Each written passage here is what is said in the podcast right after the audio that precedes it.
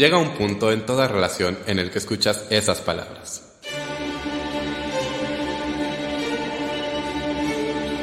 Tenemos que hablar, tenemos que hablar, de teatro con Davor.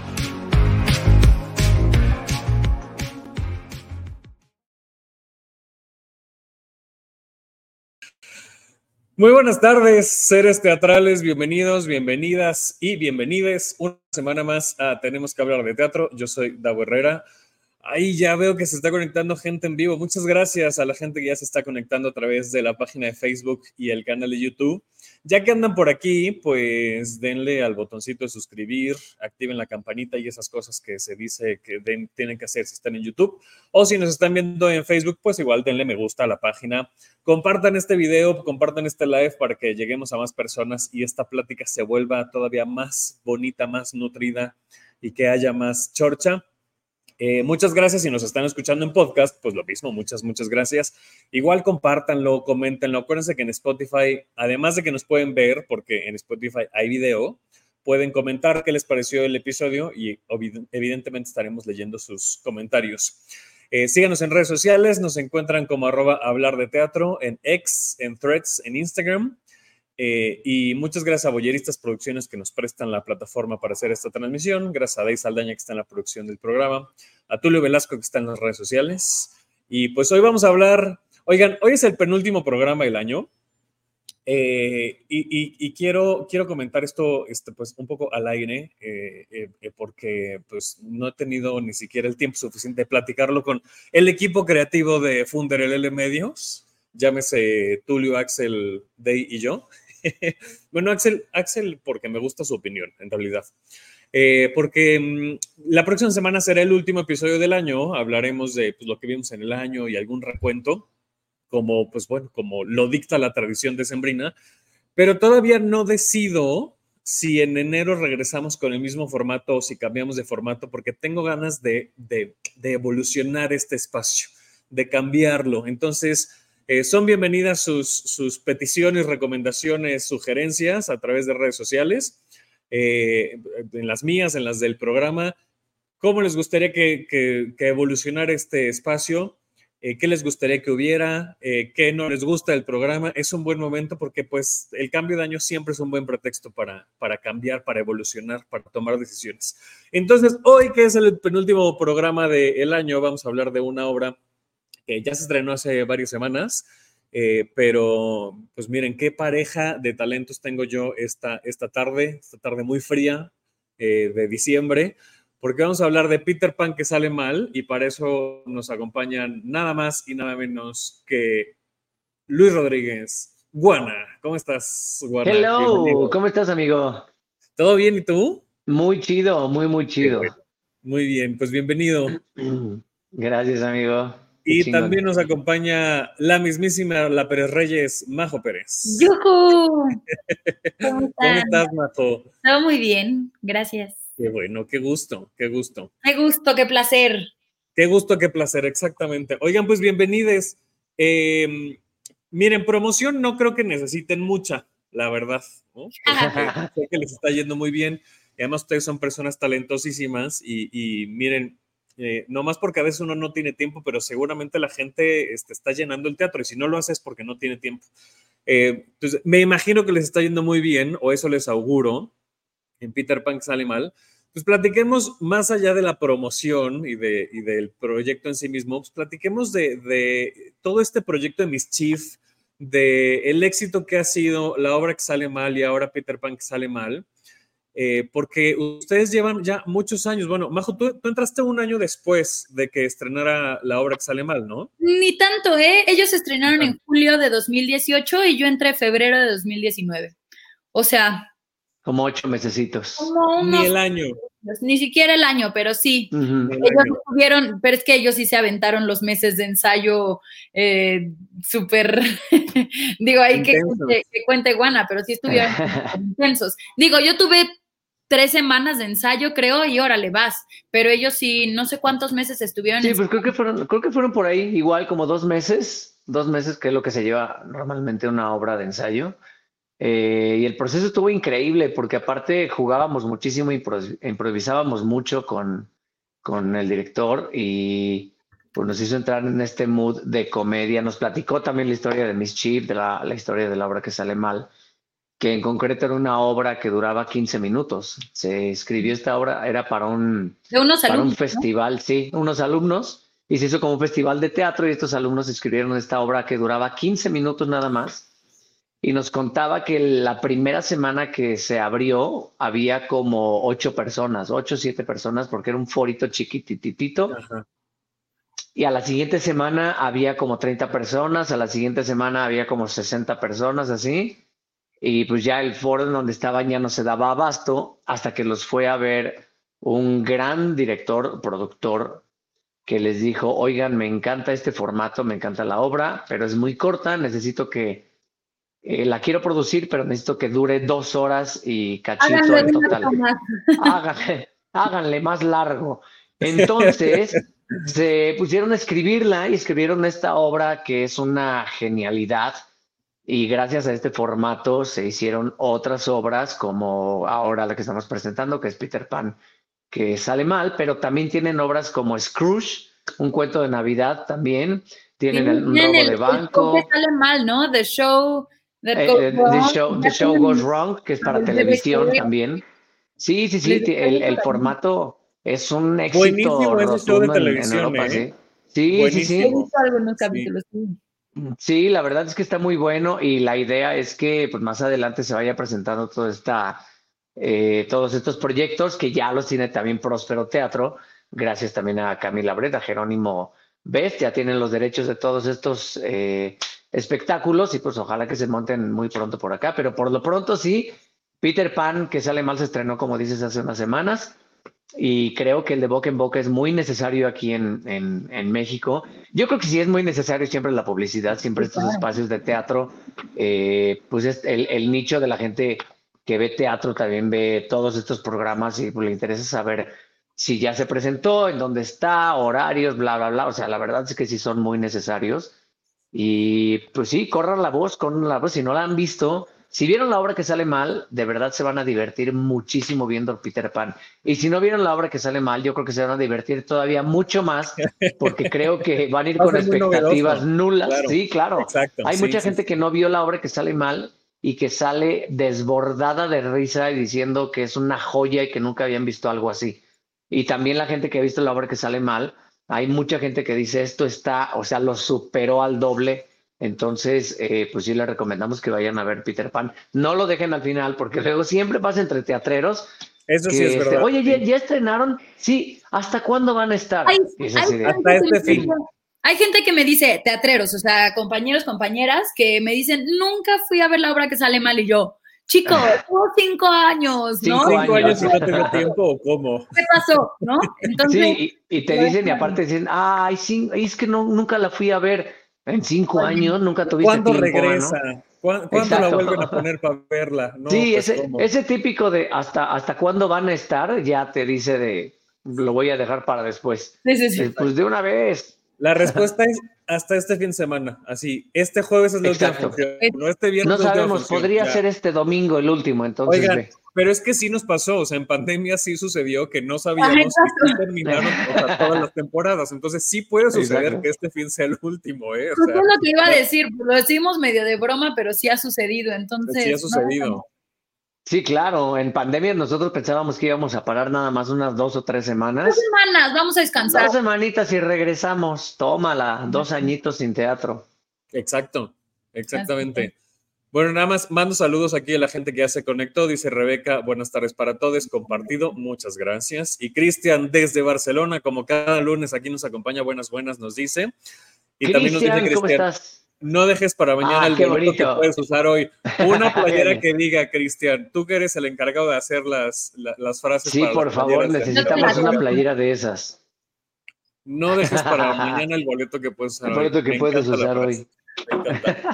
Oye, Juana, tú que estuviste desde, desde el inicio, ahorita regresamos al, proceso de Peter Pan, porque, pero me parece importante claro. Eh, indagar un poquito en ¿Cómo percibiste tú? O sea, te llega el libreto eh, y entonces te dicen, esto es, o sea, eh, eh, todo va a salir mal, efectivamente, y es un proceso, me imagino, pues hasta doloroso, porque sí puede, es así, hay riesgo en eso. En sí, totalmente.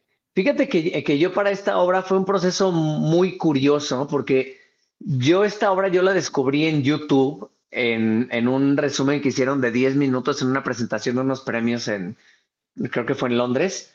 Este, y se presentó la obra como el formato que nosotros hicimos alguna vez en los Metro, de un resumen de 10 minutos. Y la vi y fue así de, ¿qué es esta genialidad? Vi esos 10 minutos y adiós. Y meses después me entero que Camila Brett tenía los derechos y que la iban a montar aquí en México. Las audiciones no fueron abiertas, fue, fue muy cerrado. Y yo contacté a un amigo que, este, que me costó muchísimo trabajo sacarle la sopa hasta que me soltó el teléfono de Camila Brett y yo la invité a que fuera a ver Bule Bule, que en ese momento estábamos en el Teatro Shola, pues para que me conociera, para que viera mi trabajo.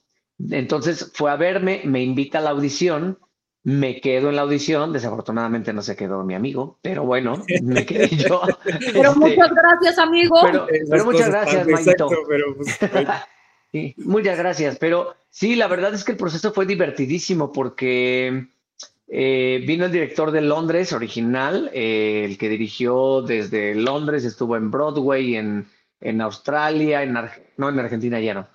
Nosotros fuimos, eh, Mark Bell se llama. Mark Bell fue el director original de The Play That Goes Wrong desde Londres.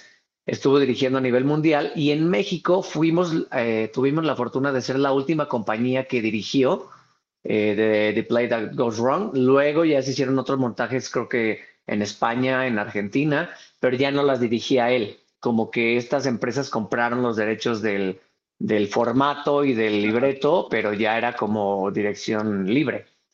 Y la verdad es que el proceso fue divertidísimo, nos ponía a jugar muchísimo, nos ponía a improvisar muchísimo, eh, incluso ya en temporada hacíamos juegos que nos recomendaba él para entrar en mood desde antes de tercera llamada ya todos atrás estábamos en personaje, eh, saludándonos, estábamos ya en personaje jugando. ahí. señor eh, Roberto, eh, muchísimas felicidades, mucha mierda en este estreno. En cada función jugábamos. Entonces era muy divertido, pero sí, como dices, es una obra de alto riesgo porque es milimétrica. Es una obra que tiene una coreografía exacta en donde no es inamovible, no te da espacio para para improvisar algo porque cada texto, cada palabra es un cue de música, de escenografía, de luces, de todo. Entonces no, no puedes improvisar. De hecho, sí hubo muchos accidentes en la, en la temporada que a lo mejor la gente no se daba cuenta porque la obra era un caos. Eh, pero, igual. Exacto. Exacto. se daba cuenta. Sí, no, no se daban cuenta, pero sí, pero era muy divertido a veces para nosotros porque nosotros nos dábamos cuenta que eso no, no venía, que no tenía que estar pasando ahí y veías de repente, alguna vez nos pasó que la puerta principal se cayó y nosotros seguimos con la escena y, y, veías a los, a los técnicos reales del teatro taladrando los tornillos y el ruido no te dejaba eh, hablar y hablabas más fuerte sobre ellos y volteabas a verlos y ellos seguían poniendo la puerta hasta que la ponían y nosotros seguíamos. Entonces, sí era muy, era muy gracioso. se me hace que eso pasó en la obra original y por eso está ese gag en Peter Pan sale mal. Seguramente sí. No, no, eh, hubo muchísimas cosas de que salieron también durante el proceso de, de, creación de esta obra en Londres que se quedaron ya en, en, el teatro. Eh, y son divertidísimas. Y ahora este mismo caos, esta misma historia, se replica en Peter Pan.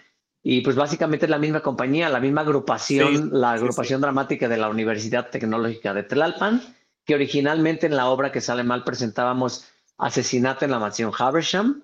Ahora se atreven, después del caos que vivieron en la obra que sale mal, se atreven a montar Peter Pan y resulta el mismo caos. Más ordenado, pero el mismo caos. Pero el mismo caos. Eso es una cosa que a mí me llama mucho la atención de, este concepto eh, y que me gusta mucho, porque para la gente que no tenga ni idea, que no, que no vio la obra que sale mal y que no ha visto Peter Pan que sale mal, lo que estás viendo, lo que veías en, en la obra que sale mal era el estreno de eh, asesinato, en la, asesinato en la mansión Haversham. Eh, entonces, cada función era el estreno. Y entonces, lo que te encontrabas, lo que decía ahorita Juana, que desde la segunda llamada ya estaban en personaje, es que si te encuentras a los personajes desde la segunda llamada ya haciendo cosas. al director Crispin dándote la bienvenida, pero a los técnicos buscando a Winstor, pero este, a los técnicos adentro del escenario, arriba del escenario arreglando todavía cosas. la escenografía. Exacto. Lo que estás viendo es a la agrupación dramática preparándose para, el, para su estreno. Y entonces, eh, ahorita platicamos de eso, del personaje sobre el personaje.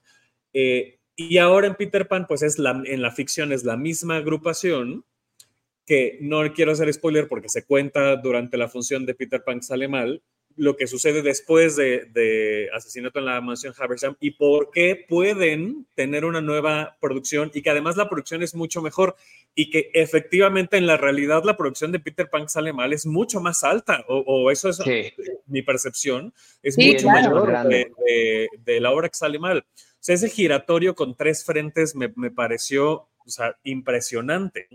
No, y ahora en esta producción, justo eso, o sea, es que la obra que sale mal es peligrosa, ¿no? Pero finalmente era la misma escenografía, se caían algunas cosas, bla, bla. Acá justo lo que dice, o sea, es un giratorio, son tres frentes, hay vuelos, hay muchísimo más cambio de vestuario.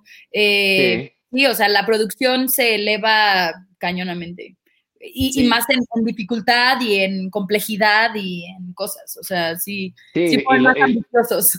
Exacto, los trazos siguen siendo igual milimétricos porque igual no te puedes eh, salir de, de, de tu más peligrosa esta. Siento que es mucho más peligrosa Peter Pan de, de milimétrica, de cuidadosa, de sí, de golpes que, que pueden pasar y que hay una, hay una escena al inicio de unas literas que da mucho miedo, da mucho miedo. Porque sí. Es muy padre, ¿eh? Pero fíjate que yo. es que tantito que estés con la cabeza levantada y te des. Adiós. bye.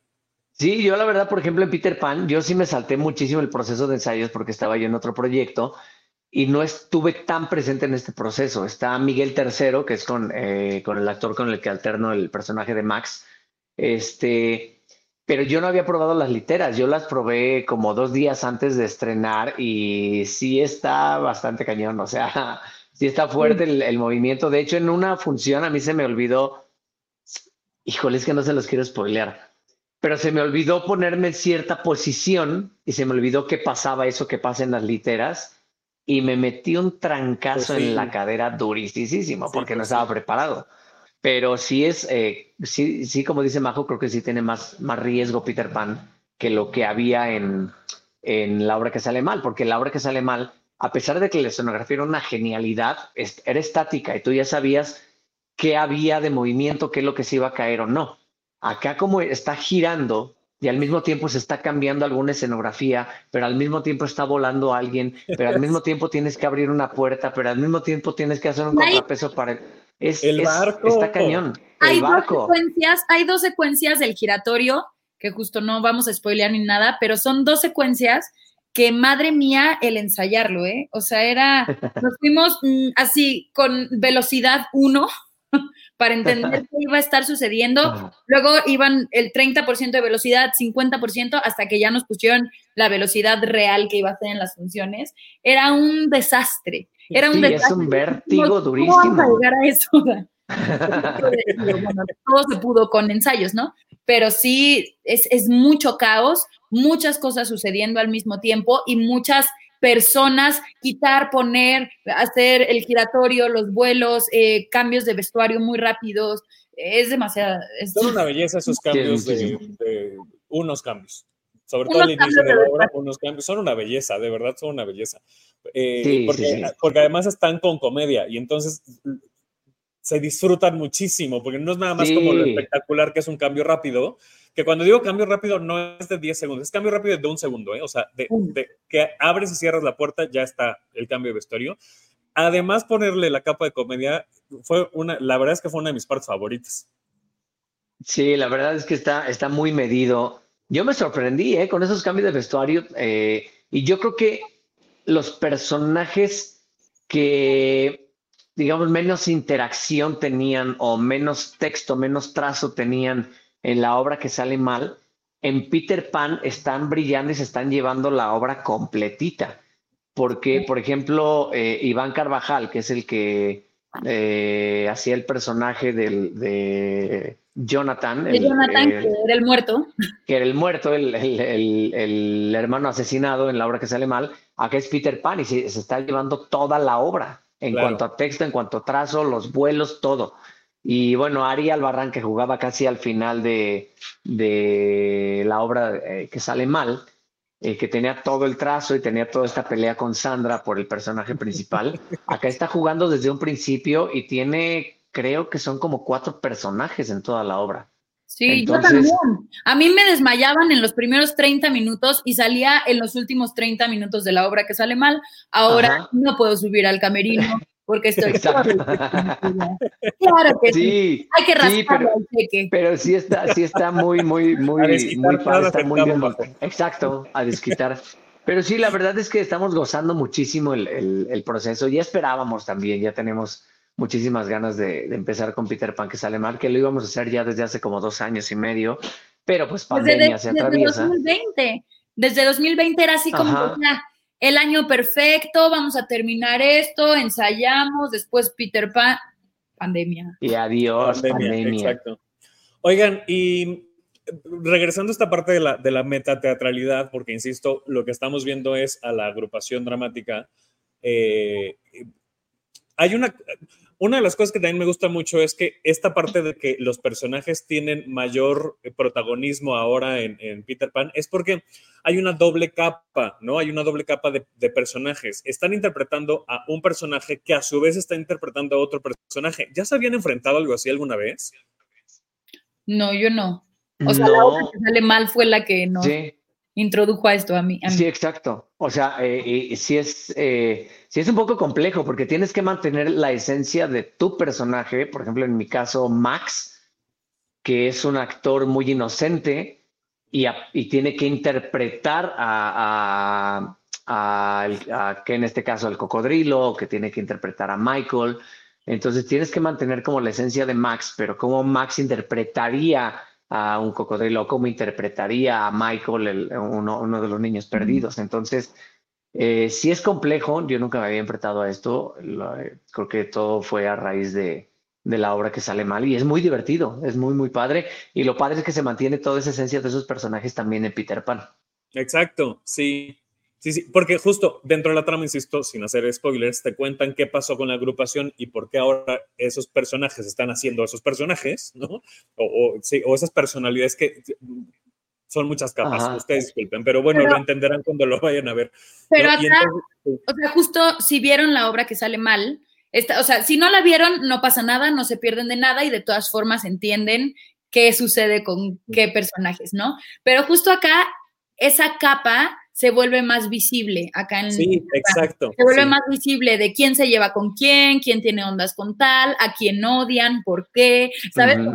Justo eso, y está bien padre. Y algo que dijo Daniel Bretón justo en la rueda de prensa fue eso, que la obra que sale mal fue como ese diplomado que nos entrenó para Peter Pan. O sea, porque creo que fue mucho más fácil llegar a yo conservar a mi Sandra, que es esta diva y que se cree la mejor actriz del mundo y que cree que la van a descubrir y llevar a Hollywood, ¿no? Y que todo lo que está sucediendo alrededor es culpa de los demás estúpidos, no de ella, ¿no? Entonces, ahora está mucho más padre porque ya tengo esa capa de Sandra y, y ahora esta Sandra está interpretando a Wendy, pero hay muchos guiños en donde se deja ver esa Sandra. Entonces, se da mucha más libertad de jugarle porque ya te sabes la dinámica de lo anterior, ¿no? Entonces, qué, sintió, eso, ¿Perdón? ¿Qué, sintió Sandra cuando se enteró que iba a ser a Wendy? Ella lo sabía, o sea, era de que obvio me iban a dar a mi Wendy. O sea, si fuera mujer, ella, de hecho, por eso te hizo el corte. Ah, cierto. Exacto. No, no, no, pero sí, es como de, obvio me lo tenían que dar a mí, ¿sabes? es un pues poco. el protagónico, por supuesto. Qué oso, sí. ¿Y qué sintió Max de, cuando le dijeron que iba a ser a Michael y al cocodrilo? Sí, Max también se cortó el pelo por eso. Exacto. no, pues es que Max también se van a dar cuenta por qué está ah, en Peter Pan, por qué lo metieron a Peter Pan. Este, mucha conveniencia por ahí, pero Es, es, muy triste lo que le pasa a Max en, Peter Pan. Este, él está muy, muy emocionado de hacer, de seguir haciendo teatro, pero en cierto momento de la obra se da cuenta la razón por la que está ahí. Entonces sí es muy decepcionante para él, eh, pero creo que al final eh, todo, se, todo se le devuelve eh, para bien. Está muy, muy padre la, la vuelta que le, que le dan a, al personaje de Max y es, y es muy padre y es... a mí me parece muy entrañable lo que, lo que le pasa al final con otro personaje este, híjole, es que no podemos espolear mucho. Pero, pero sí vayan a verla porque si vieron de verdad la obra que sale mal, esto les va a parecer una joya, de verdad es, es una maravilla. Y también por ahí me voy a adelantar un poquito y espero que no me regañe mucho Camila, pero se están pensando mucho también en invitados especiales, porque hay un, hay un narrador dentro de la obra. claro, sí. Eh, él va contando toda la historia de lo que está pasando con Peter Pan y creo que por ahí tenemos preparados algunos invitados especiales muy buenos, muy, muy buenos, que van a estar por ahí alternando con José, el personaje del narrador y a lo mejor el del pirata. Bueno, no sé lo del pirata porque es muy complicado. Sí, que sí se lo Por lo menos el narrador estaría padre. Sí, pero va a estar muy padre pero estaría padre que, regresen. Yo sé que si la ven van a tener ganas de repetir una y otra vez, porque también lo padre de, la obra es que hay muchísimas alternancias. Les pueden tocar un Robert diferente, les puede tocar este, una campanita diferente, un Max, un Toño, ¿sabes? Entonces, eh, ninguna función en teatro, en cualquier obra, es igual, ni una sola. Entonces, siempre es padre regresar a ver la, obra desde diferentes puntos de vista o desde diferentes perspectivas para que veas la, obra renovada eh, y que veas otros detalles que no viste la primera vez. Entonces, si vayan, vayan, estamos ahí en el Chapultepec. Oigan, ¿y cómo fue em, este, este cambio tan rápido? Porque, digo, nos decían ahorita, ya se venían cocinando, Peter Pan sale mal, eh, pero hubo muy poco tiempo entre que terminó la temporada de la obra que sale mal y que se estrena Peter Pan sale mal. ¿Cómo, cómo fue ese proceso? ¿Qué sintieron? ¿Cómo, cómo lo vivieron? La muerte chiquita. Exacto, imagino. Terminó. No va a haber vacaciones. No, no, sí hubo vacaciones, pero bueno, en, mi, en mi caso, terminó 30 de julio la temporada de la obra que sale mal. Nos dieron todo agosto y empezamos 4 de septiembre las, mm. los ensayos. El, creo que 30 de julio terminó y el 31 de julio o algo así. ¿Tiene 31 días, Julio? Sí, va. Sí. Enero, febrero, marzo, abril. Entonces lo mismo. Sí. Enero, febrero, marzo, abril, yo, me sé que, julio 31. Yo me sé que julio tiene 31 porque justo quedan julio y agosto. Los dos. Ajá, exacto. Bueno, justo el 31 de julio, que fue el lunes, tuvimos la primera lectura de Peter Pan y nos mostraron el video, un video de Australia y bla, bla. Cuando yo vi todo eso dije, en seis semanas vamos a, montar eso. ¿No quieren, ¿No quieren ensayar desde mañana? O sea, vamos a tener todo agosto libre, todo agosto libre y empezamos en septiembre para estrenar 13 de octubre. Están, están locos. Y sí fue, lo, sí fue una locura. seis semanas para todo eso que es tan técnico, que es tan preciso y que era un armatoste nuevo para todos. Aunque hubiera venido Adam Mellido, que fue el director de allá, para todos era un armatoste nuevo que estaban eh, descubriendo, que estábamos descubriendo cómo, cómo hacerlo. También quien operaba el giratorio, quien operaba los vuelos, quien operaba los cambios de vestuario, nosotros, o sea, fue una cosa, una locura. Seis semanas de, ya vamos a tener el estreno y esto todavía no sale. Pero además hay una cosa que no sé si lo complica o no, depende de la perspectiva, es que hay mucho talento mexicano involucrado en el proceso creativo, en vestuario, en construcción, ¿no? Y eso, eh, eso también es de reconocerse porque no es que la réplica se trajera así, la producción ya montada y se pone en el teatro. la Biblia y... Sí, claro. Te mandan todo, así, tal cual, el instructivo de cuánto debe medir el giratorio, cuánto debe de medir tal pierna, cuánto mide. y todo está hecho aquí en México, todo. Y, y ahí, ahí nos vemos. Y la tienen que tener lista en tres semanas para que todos empiecen a ensayar, encima de esa escenografía. Y, como dice Davo, o sea, contamos con personalidades cañonas del teatro como un Emilio Zurita que hizo la adaptación de la escenografía, este Pepe Valdés, Pepe que Valdés.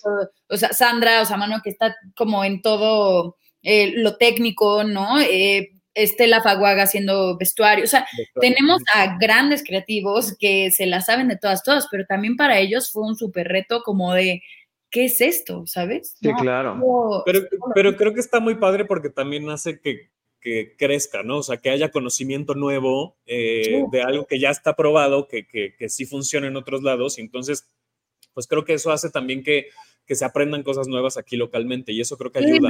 Sí, no, Sí, totalmente. De cada proceso siempre aprendes algo nuevo que no sabías cómo, cómo hacerlo, cómo funciona cierta escenografía o cierto vestuario. Entonces, sí es un gran aprendizaje para, para tanto la parte técnica como para la parte actoral. Sí. Oigan, y además, hablando de, de la parte actoral, porque no solamente actúan, también ahora cantan en esta obra. ¿Cómo fue eso? Porque ustedes como se hayan hecho musicales, ya les conocemos de, verles cantando, ¿no? Juan, acabas de terminar Vaselina, Majo, bueno, que, te cuento toda tu trayectoria en musicales. Eh, y ahora están cantando. ¿Cómo fue ese proceso? Porque hay gente que no le habíamos visto nunca cantar en escenario. Yo le vi la cara a todo mundo que obviamente no se dedica a musicales o que no cantan y tenían la misma cara, creo, cuando a mí me avisaron, por ejemplo, que yo me quedé en la línea del coro. Que decía, pero eso es para bailarines, yo qué voy a hacer ahí. Y, les veías la cara de, preocupación cuando estaban vocalizando, cuando estaban repasando canciones, y era una cara de sufrir, pero creo que logra, se, se logró un muy buen resultado, muy bueno, o sea, creo que ellos eh, pensaban que estaban peor de lo que están ahorita y lo, están haciendo muy bien, lo están haciendo muy, muy bien, pero creo que es una parte en donde Majo y yo nos sentíamos como muy cómodos, que era así de, ah, ¿qué canciones? Ah, perfecto, ya. Pero ¿por qué? Porque no es que, no es que seamos tal vez los mejores en, en este ámbito, sino que pues es algo en lo que eh, hemos basado nuestra carrera y que es algo como muy normal para nosotros.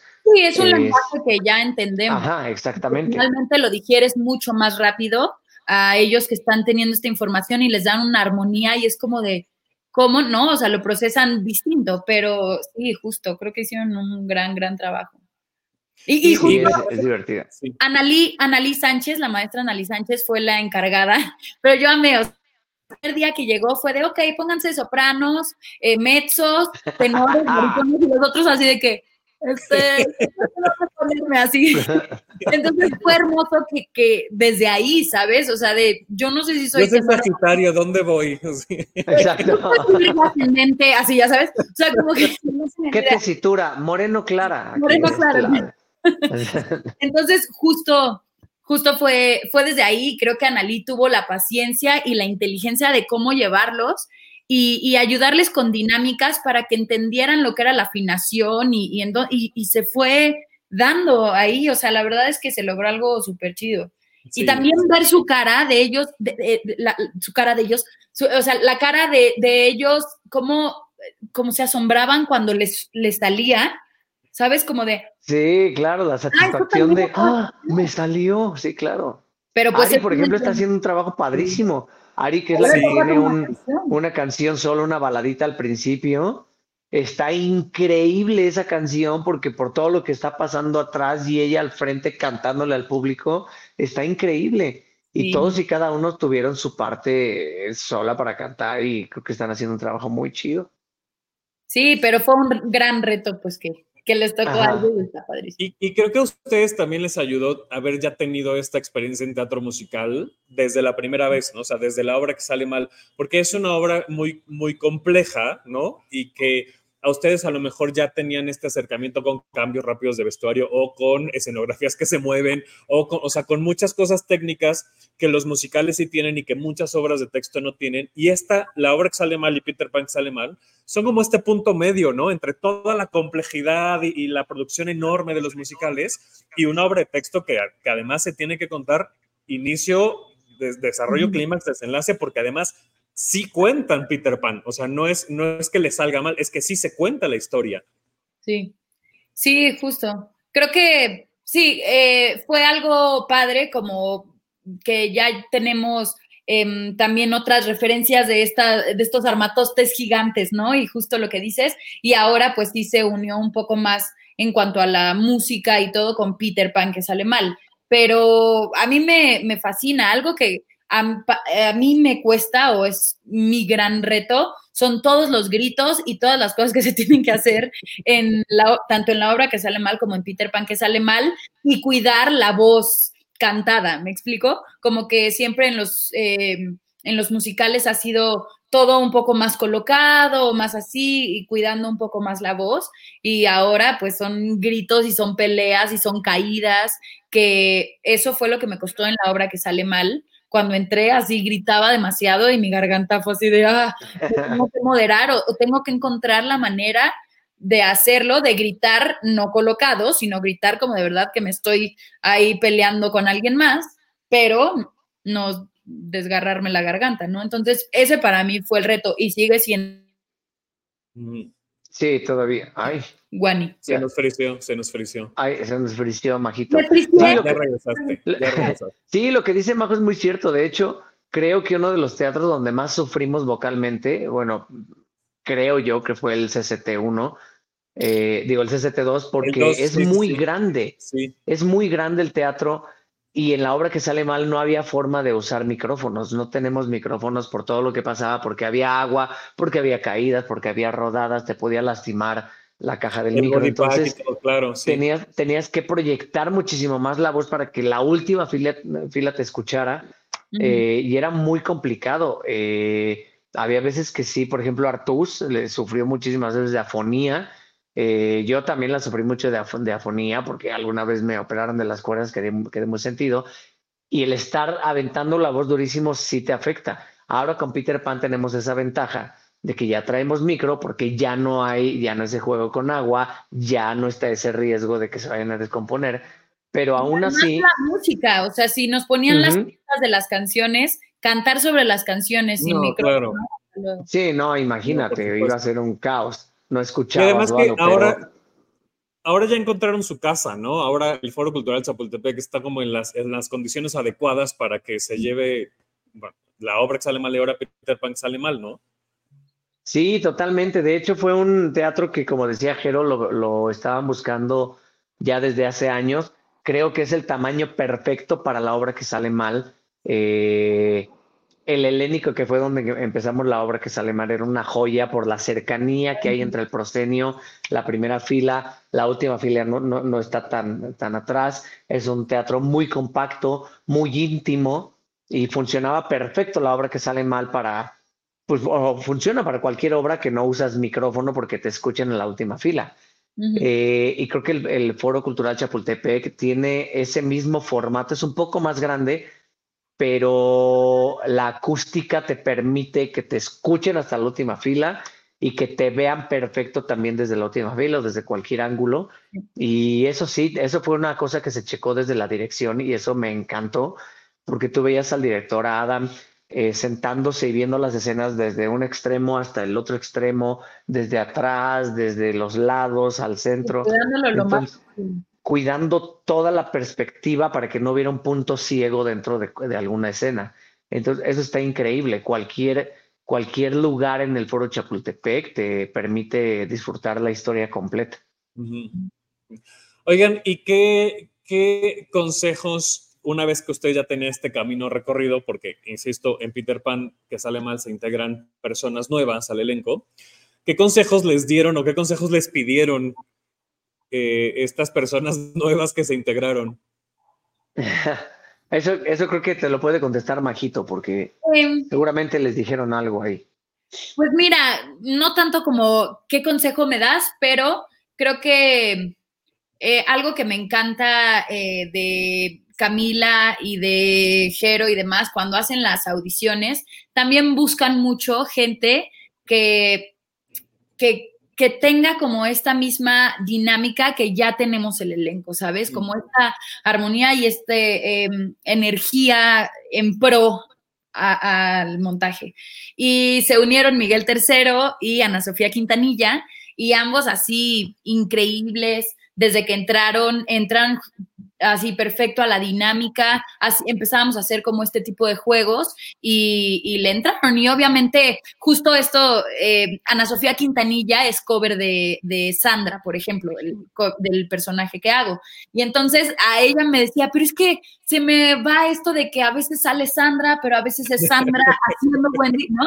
Como eso, pero, pero justo lo increíble aquí es que el Max que hace Miguel III es completamente distinto al de Juana, la Wendy que, bueno, la Sandra que hace Ana Sofía es completamente distinta a mí, o sea, imagínate, desde los tamaños y desde todo es distinto. Desde tener pelo, ¿no? Exacto.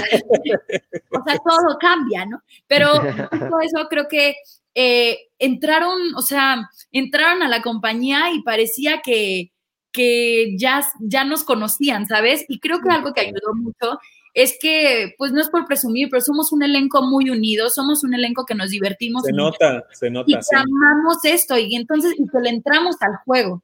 Y entonces ellos también como integrantes nuevos entraron al juego enseguida, o sea, como que no tuvieron esta pena como de empezar a improvisar y, hoy qué os, no, o sea, desde el principio como que agarraron la onda y entendieron y poco a poco se ha ido modificando y, también, por ejemplo, Michelle Mota, que es la directora residente, siempre da notas y siempre da puntos, bla, bla, y eso ayuda a cada vez construir mejor el personaje, ¿no? Y para ello también ayudarles. Pues la verdad es que no, no que nos pidieran consejo y la verdad es que no vi que les costara. Y creo que también cayeron en buenas manos, cayeron en un elenco que está muy fuerte y que nos divertimos y que los recibimos con los brazos abiertos. Entonces, creo que no hubo ningún problema, al menos lo que yo vi. Ya muero de ganas de ver a Miguel III en ese personaje. ¿eh? No, no, sí, también. sí, está increíble, está increíble. Como dice Majo, sí tiene, es una personalidad muy diferente al Max que, que yo hago.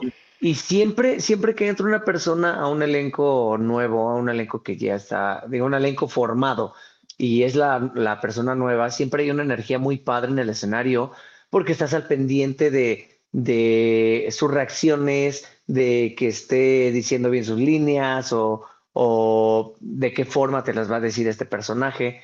Entonces refresca muchísimo las compañías. Y creo que fue exactamente lo que pasó. Yo, por ejemplo, entrando a, a, Peter Pan en mis primeras funciones, yo me sentía así. Me sentía como alguien nuevo en esa compañía porque yo no estuve en todo el proceso de ensayos. Entonces yo me tuve que estar eh, guiando eh, con videos de Miguel III para ver las posiciones, para ver los lugares y después ya eh, poderle ir imprimiendo poco a poco el max que yo traía desde la obra que sale mal. Pero la verdad es que el trabajo que hicieron Ana Sofi y Miguel III está increíble.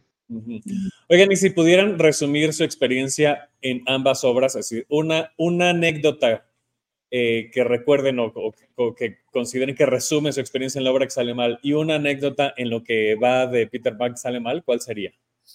Vas, Guana.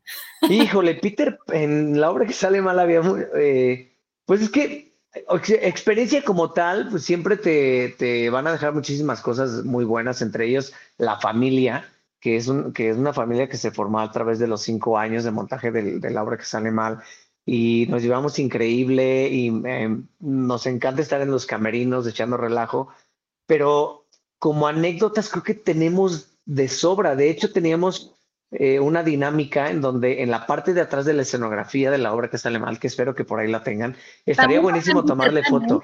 Atrás del árbol están escribiendo. Ah, creo que ya empezó, ¿verdad? Atrás de la escenografía de la obra que sale mal, escribíamos cualquier sarta de estupideces que se nos ocurría o los bloopers que hacíamos en escena. Por ejemplo, una de Majo que, que le decía en, a Max, este, tenemos que tener cuidado. Cecil, debemos, ser, debemos ser cuidadosos porque pueden que sospechen. ¿Qué decía? No me acuerdo. Dije el texto, el texto al final le decía si, si, si sospechan de nosotros, seremos Sospechoso. Sospechoso. Pero dijo como tres veces lo de sospechoso y fue así de, si sospechan de nosotros, seremos sospechosos. Cecil, debemos tener cuidado de que sospechen de nosotros, porque si sospechan de nosotros, tenemos sospechosos. Y como esas, como esas millones, entonces todas las tenemos apuntadas así de eh, Majo, sospechan de nosotros, seremos sospechosos. Majo, 2022, ¿sabes? Y de esas tenemos muchísimas. Y ahora en Peter Pan ya descubrimos también un lugar en donde podemos estar apuntando eh, cosas eh, o bloopers. y yo creo que uno de los más fuertes que nos pasó para mí, creo yo, en la obra que sale mal, había un momento en donde en la parte de arriba se, el desnivel bajaba como en, en tres partes y después caía por completo. Una vez cayó en el primer nivel y se rompió el cable que sostenía y hasta el piso, pero con todo, o sea, porque eso eran dos, dos este, eh, cilindros que lo detenían, bajaba muy lentamente. Esta vez se reventó y hasta el piso y se cayó con todo y Roberto, con todo y Artús, con toda la oficina y los muebles. Pero la agilidad de Big Dan porque yo escuché cuando cayó esa cosa y regreso por el teléfono que es el que le pasaba de llamada y volteo y Big Dan ya había armado toda la oficina en el piso. Ya había puesto el escritorio, ya se había sentado y pásamelo. Entonces ahí nos tienes pasando el teléfono a nivel de piso. Entonces, como esas cosas nos pasaban muchísimo y hay muchísimas anécdotas Oye, pero, pero qué talento y, qué, y qué dominio de las emociones, porque después de ese sustote, rescatar la escena y montar la oficina y seguir como si nada, no, no, no, no. Sí, claro, y, y, frío uno, porque cuando te pasa algo así, bueno, a mí me pasó eh, de Arthur el jardinero, eh, cuando entraba la primera vez, abría la puerta, eh, creo que era súper, todavía en el insurgente, se abría la puerta y ya estaba Arthur para entrar y entraba el jardinero y me quedé en el camerino, no escuché. Entonces eh, abre la puerta y se escucha el sonido del relámpago y todo y no había nadie. Entonces fue así de, ay, y la vuelve a cerrar y hace como otro diálogo, la vuelve a abrir y todavía no llegaba. La vuelve a cerrar y ya nada más se escucha cuando llego corriendo y la vuelve a abrir y ya estoy ahí. Entonces nos, nos pasaban muchísimas cosas así muy divertidas que pues dice, en ese momento sientes que pasan media hora en el escenario que no sabes qué, qué va a pasar y son segundos que la gente no nota. Pero así, en Emil. Me imagino, me imagino. Yo, lo que me llevo creo que, pues nada, o sea, de experiencias y así, aprendizaje de siempre ponte en tu marca, con tiempo, porque pues muchas veces han sucedido ahí golpecillos, ¿no? O que sí me alcanza la puerta y sí me pega y demás, o sea, sí ha sucedido. Nunca de gravedad, pero eh, sí muchos golpes y, y nada, o sea, divertirme, evidentemente, pero sí estar al super tiro de cualquier cosa porque sí es muy, muy peligroso. Eh, ajá. No, no, dime, dime, termina, termina. No, nada, o sea, eso en cuanto a los accidentes. Y lo otro, nada, o sea, me fascina esta familia que es, una gozadera, a pesar del cansancio y a pesar eh, de las cosas que puedas traer, ¿no? O hay días que no vienes de humor y demás, pero llegar y compartir con los y las compañeras, o sea, es, es espectacular. Y amo que cuando sucede algo en escena, sin que la gente se dé cuenta, espero, pero sí nos hacemos todo. ese, es un mantra, ese es un mantra que tenemos siempre y lo hacemos en escena y no, no nos importa. Alguien se cuatrapea o, se le barre algo así de, oye, campanita, y nos escuchas bajito así en, siempre, siempre escuchas el, Sí, es un mantra que tenemos en escena siempre. Y ya, reírnos de nosotros mismos, creo que es lo más padre. La, próxima vez que vaya quiero sentarme en la primera fila para escuchar sus... para escuchar el... ya, sí, voy, sí, voy a, voy a, voy a asegurarme que esté en la primera fila. Oigan, y para, para ir cerrando, eh, justo un poco ya, te adelantabas a, la respuesta, Majo, pero me encanta que lo digas, porque es que, ¿qué aprendizajes han tenido de, todo este proceso, de Mischief en general, es decir, de, las, de los dos proyectos? Pues Mira, yo, yo la verdad no sabía, yo no tenía idea, yo no conocía a nadie de los que estaban trabajando, de los actores de la obra que sale mal. Yo no los conocía porque es un, es un nicho muy diferente los musicales a las obras de cámara, a las obras de texto. Eh, y cuando comienzo a escuchar el currículum de cada uno, eh, de la ENAT, del CUT, de no sé qué escuela en España o en Europa, bla, bla, bla, no sé qué de qué película, la verdad es que yo sí me hice muy chiquito, ¿eh? Porque ese siempre ha sido como un coco mío, que no, el no haber podido estudiar una carrera como tal. Eh, afortunado, desafortunadamente, yo me hice las tablas en el teatro.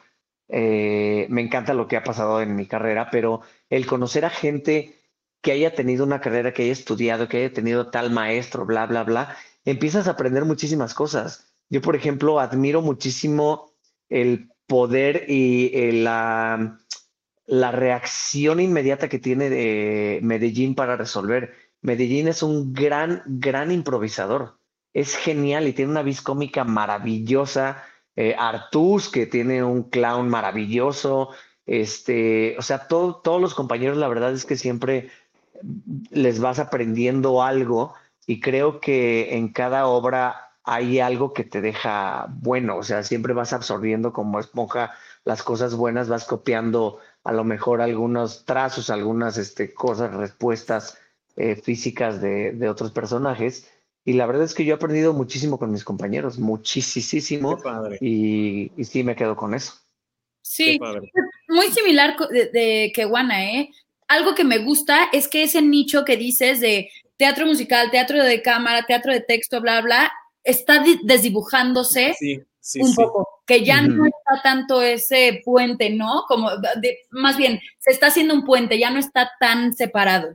Eh, pero sí, me pasó muy similar al Guana. Pues sí, yo tuve mis clases, ¿no? Extracurriculares y mis clases particulares de canto, danza y actuación y muy enfocado al teatro musical, pero eh, sí, justo eso, no, no pude ir a una carrera como tal o una escuela como tal y, ver ahora a estos actores, actrices monstruosos en el escenario y que justo les aprendes lo mismo. O sea, todos y cada uno, justo por eso algo que dijo Juana hace rato de la vayas a ver con quien lo vayas a ver del elenco, es maravilloso porque todos tienen una vis cómica y un clown y, una maestría espectacular. Y eso es lo que me fascina. Creo que llegamos a un elenco que está conformado de grandes talentos y eso es como esponjita, ¿no? Como aprenderles y, admirarles y bueno, estar con ellos también. Y que también es muy hermoso que ellos admiran lo que nosotros hemos hecho en teatro musical, por ejemplo, ¿no? Que es algo un poco aparte de ellos. Y entonces es muy, es muy bonito esa admiración mutua. Qué padre. Sí, justo, se está tendiendo un puente eh, y, yo también lo noto, ¿no? Desde, desde donde me toca, que esa eh, división, es, esa frontera que era muy ancha, ya no lo es tanto, ¿no? Cada vez va claro. como, y se van haciendo estos intercambios de talentos entre un lugar y otro, y eso está, está muy padre porque además enriquece a todo el teatro de la ciudad. Claro. Sí, claro, y, no nada más en teatro, o sea, creo que hace muchos años había mucha esa división entre el teatro, el cine, la televisión. No, ni de eso, claro. Y, y bueno, ahora eh, que yo he tenido la fortuna de trabajar en, en, tele, por ejemplo, te, te, encuentras a mucha gente de tele que dice, me encantaría hacer teatro, me encantaría hacer teatro musical, gente de tele que canta espectacular y que no se le ha dado la oportunidad porque todavía de repente está como, pues, pues sí, este, esta divisioncita de, híjole, es que es de televisión o en, o en tele, híjole, es que este viene de teatro. Entonces creo que ahorita ya se está desdibujando muchísimo esa frontera eh, y creo que ya se está eh, saltando a todos los ámbitos entre todos los actores, que me parece algo maravilloso porque descubres unos talentos increíbles que te funcionan perfecto para pantalla o gente que ha estado detrás de la pantalla durante muchísimo tiempo. En concreto, por ejemplo, el caso de Armando Hernández, que en su vida había hecho teatro y ahorita está haciendo Tok Tok, y es una joya. Qué bonito. Sí. Saludos, Armando. te queremos en este programa.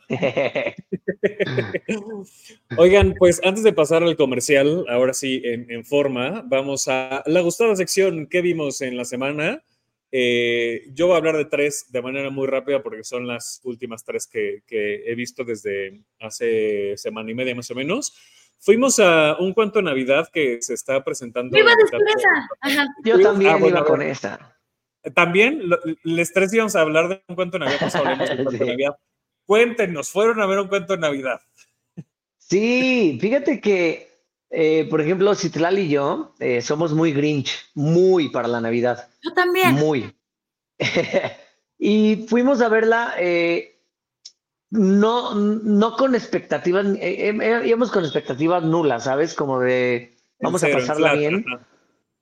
Y la verdad es que sí me dejó el ojito Remy. La obra está muy bien montada, la producción está maravillosa y me sorprendió muchísimo el, trabajo de, muchos. Yo no sé, no, me acuerdo cómo se llama uno de los personajes, un niño que es Tim, el niño que está, está mal.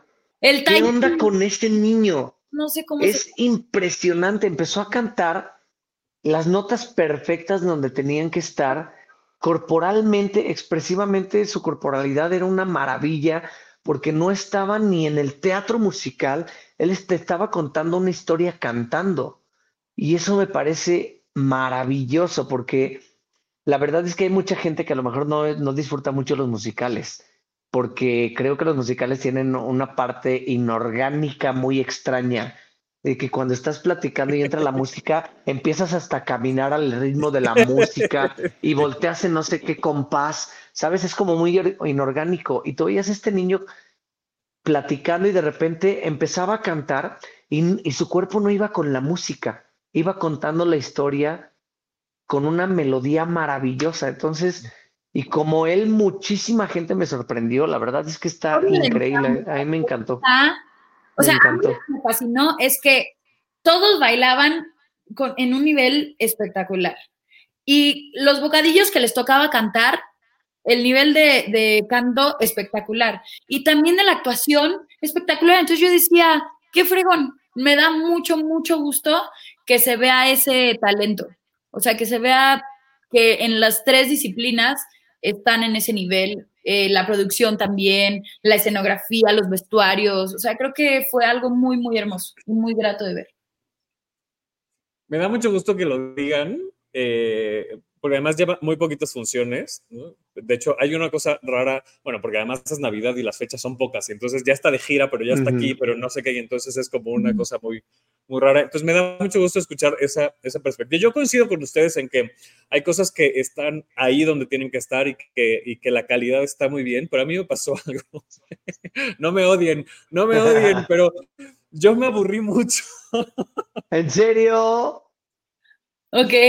pero lo entiendo, entiendo todo lo que están diciendo, o sea, y lo veo, ¿no? O sea, veo la voz, veo las, las, em, las coreografías, eh, veo los vestuarios, veo ese talento individual y mm. grupal, pero algo pasó que yo no conecté y yo de verdad me aburrí muchísimo. Me, aburrí. Claro. Em, no, y, es válido también. Entiendo, lo que dicen, porque sí está, o sea, sí es verdad que todo eso está. Y eso también habla de que las experiencias personales, pues eso, son subjetivas. Claro. Claro, claro. Y también depende el, el, el mood del público. Por ejemplo, a nosotros nos ha tocado funciones en Peter Pan donde no hay mucha gente y cuando hay muy poca gente en el público, también la gente se cohibe cuando aplaude, cuando se ríe, eh, como que les da pena expresar, este, ¿sabes? Entonces, cuando hay mucha gente, que fue lo que nos pasó a nosotros, y bueno, yo la fui a ver en el estreno a prensa, eh, o familiares y amigos, pues obviamente el teatro está abarrotado y la reacción del público era maravillosa. Entonces creo que sí depende también el mood, depende de, cómo llegues al teatro, si estás harto del tráfico, si venías este, con ¿sabes? las o sea, ¿no? Y, a mí eso también soy un poco grinchezona en cuanto a sí me, me, pone nostálgica la Navidad, pero no soy de poner canciones y así ya. No, yo sí. No, no, pero. A mí me encanta. Sí. pero algo que me gustó es que sí, puede que sea un poco, eh, ¿no? De, de, la lección de lo que aprende Scrooge y demás. Pero a mí algo que me fascinó fue más el talento que vi. Claro, sí. Todo lo que veía. Y claro que la historia está linda y, como el mensaje que, que, quieren transmitir. Pero a mí lo que me impresionó fue todo lo demás. O sea, como que es un trabajo espectacular. Y sí, puede que te ponga el ojito remi o no.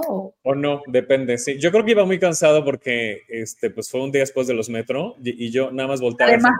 Pero si estamos toda la gente que estábamos en el after, que, o sea, este es el, after del after. Aquí estamos toda la gente que estábamos ayer.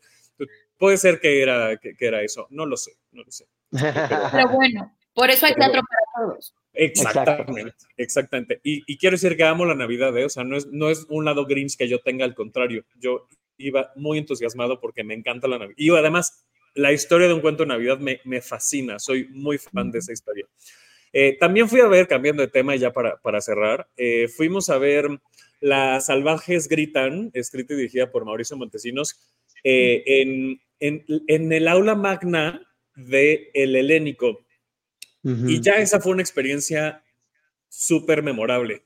Yo nunca había ido y me imagino que pocas veces eh, le dan acceso al público a este espacio, porque no sé si ubiquen que las personas que han ido al helénico entran por la puerta de cristal y del lado izquierdo hay unas escaleras para ir como al mezanino, a la parte de arriba de, de, las butacas del helénico, pero del lado contrario hay una puerta a oficinas. Entonces, eh, entras por esas oficinas hacia un pasillito y llegas a un salón así que parece este, de casona antigua, palacio virreinal, así, no, o sea, Órale. castillo de Chapultepec, hagan de cuenta, hermosísimo, y ahí fue la función.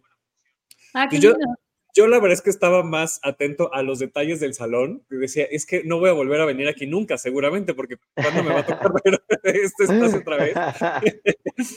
Eh, y ahí nos tocó ver esta, esta qué, bien que tuvieron este, este, esta oportunidad de tener esta obra en este espacio, porque la verdad es que, eh, pues sí, es, a mí además me gustan mucho las obras en espacios alternativos, en, espacios no escénicos. Entonces, disfruté mucho, mucho esa parte.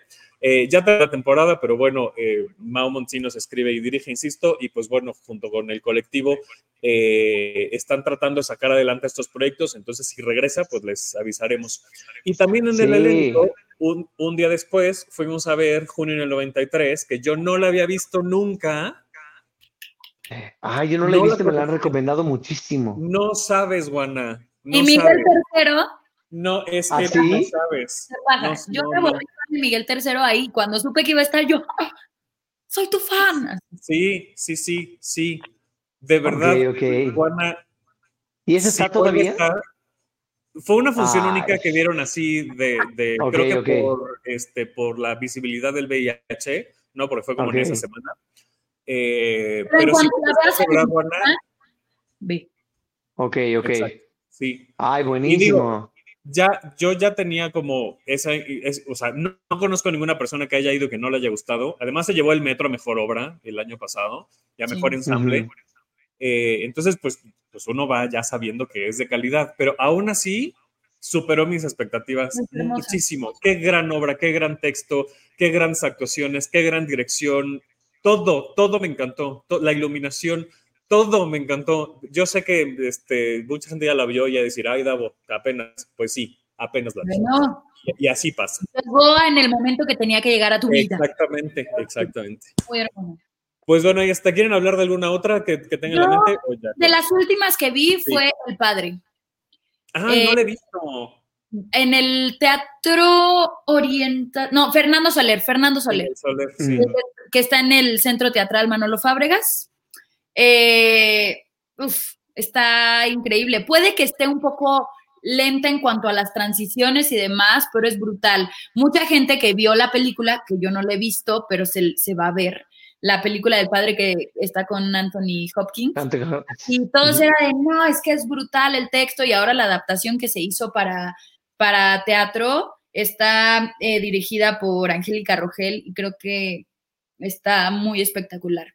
El, elenco está increíble, todo, o sea, brutal. A mí me... qué buena onda. A mí me gustó mucho. escenografía, los cambios de escenografía, aunque nosotros nos dedicamos al teatro, hago ¿cómo hicieron eso? O sea, Oye, eso habla muy bien, entonces. Es brutal. Sí. Qué chido. Yo la, que fui a ver la, ah, antes de, de Cuento de Navidad fue el Cojo de Inishman, mm. que es dirección de eh, Bonilla, de Fer Bonilla. Sí, Qué genialidad, porque es aparte un humor negro, negro, negro, que si dices, eh, ¿por qué nos estamos riendo de todo esto? de lo que le está pasando a esta persona. Es, es una obra maravillosa. Eh, se presentó en el Veracruzano. Creo que ahorita estaban de gira o algo así. No sé si vayan a regresar en temporada por acá. Pero la verdad es que las actuaciones también son una maravilla y el texto es una joya. La dirección, bueno, Fer Bonilla es, es un genio también. Eh, está Meraki Pradis, que es la hermana de Citlal, y este, que también está increíble. Y creo que fue de las, de las últimas que, que vi. Desafortunadamente, como, como te dedicas también al teatro, las temporadas siempre son a la misma hora y no puedes ver, ver otras, otras obras. Yo, por ejemplo, no he visto Mamma Mía, no he visto Anastasia. Yo quiero este, volver a ver Lobas. Lobas. ay, Lobas, Lobas es maravillosa. ¿Están los mismos días que tú, siempre? Un día que... De viernes a domingo, Chihuahua. ¿Y no estás alternando? Ahorita no. No, bueno. Pues no. Sí, Lobas es una genialidad. Ya reestrenó y es hermoso. Todas ellas están increíbles. María Penella es una joya. Está increíble, sí. Ay, también sí, todo el elenco de Lobas. Perdón, me acordé, ya pasaré, ya, ya nos pasamos de la hora, pero ya pasará. También, yo, yo no, no, no, tengo juntas ni nada, aquí nos podemos quedar un rato. Este, también vi Comala Comala, vimos Comala Comala en Lago Algo no saben qué experiencia, no saben qué experiencia tan hermosa. Eh, no, ni siquiera tengo palabras para describirlo. Es una experiencia única. O sea, y yo creo que no importa el lugar. No, es una temporaditita, ¿no? Una temporaditita en la Hualgo. Aquí tuvimos a, em, eh, a Conchi León hace un par de semanas que nos habló de, de Comala Comala. Eh, nos dijo que regresará, o sea que esto fue el primer, la, el, primer, la primera prueba, ¿no? Para ya tener una temporada más adelante. No sé si igual en la Hualgo, que está ahí, eh, o sea, adentrísimo del bosque Chapultepec, que además, insisto, a mí ver teatro en lugares no escénicos me gusta mucho. Eh, y entonces era como en una, es en una galería, ¿no? En, que es Lago Algo, entonces en una pequeña explanadita que está como en un segundo piso, ahí montaron todo no hay iluminación, o sea, todo era como luz de velas. Ya imagínense el mood, ¿no? Wow. La música en vivo, eh, unas voces impresionantes. No, ¿Fue la de Pablo Chemor? Exactamente es esa. De Pablo Chemor, ya. Esa es. Justamente es esa. Que está, y me acordé porque dijiste María Penella, está, está María Penella, Ah, se verá, se verá cuando. se volverá a ver y quienes no la hayan visto la tienen que ver. Eh, dice mi sol de El Padre que. Yo tengo que verla. Voy a ver la película. Mucha gente me dijo que la película era maravillosa. A mí me gustó. La película es, brutal, digo. No tenía la. Pues Digo, evidentemente siempre va a cambiar una producción de una película o una escenografía por todos los elementos, pero yo creo que sí, en teatro debe ser una, una joya. A mí me gustó mucho. Pues ya la, ya la veremos. Es espectacular, pero sí, bueno, se verá y opciones hay, opciones hay. Eh, y además viene temporada fuerte porque vienen los maratones. Ustedes van a tener maratón navideño, me imagino. Por supuesto. A ver, de una vez aprovechemos y hagamos el, hagamos el comercial.